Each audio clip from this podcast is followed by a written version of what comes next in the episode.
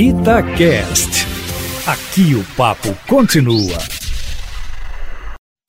Itatiaia Carros, com Emílio Camanzi. Emílio Camanzi, o ano está quase acabando, mas as montadoras não param, hein? Essa semana tem SUV, sedã e uma caminhonete que mais parece um caminhão, hein, Emílio? Boa tarde para você. Boa tarde, Júnior, e a todos os ouvintes da Itatiaia. E as novidades da indústria automobilística continuam chegando.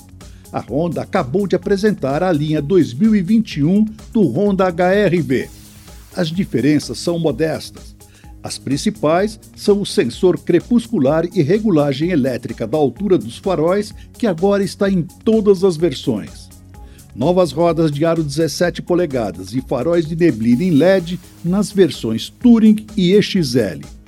E faróis Full LED retrovisor eletrocrômico e sensor de chuva na EXL. O motor continua o mesmo 1.8 de até 139 cavalos, exceto na Touring, que tem um 1.5 turbo de 173 cavalos. E claro, novos preços, que vão de R$ 105.100 a R$ 148.800. Os carros já estão nas concessionárias a Toyota apresentou a versão esportiva do Corolla GRS. Para-choques diferenciados, aerofólio na traseira, mini saias laterais, rodas exclusivas e um interior também com uma pegada esportiva fazem parte do pacote. Mas se você esperava uma mecânica mais apimentada, vai ter que se contentar com as modificações feitas apenas na suspensão, que ficou mais firme para favorecer uma tocada mais animada, enquanto que o motor continua o mesmo 2.0 de até 177 cavalos. Como só chega no primeiro trimestre do ano que vem, ainda não tem preço. E para encerrar hoje, a Fiat Chrysler lançou finalmente a esperada picape Ram 1500.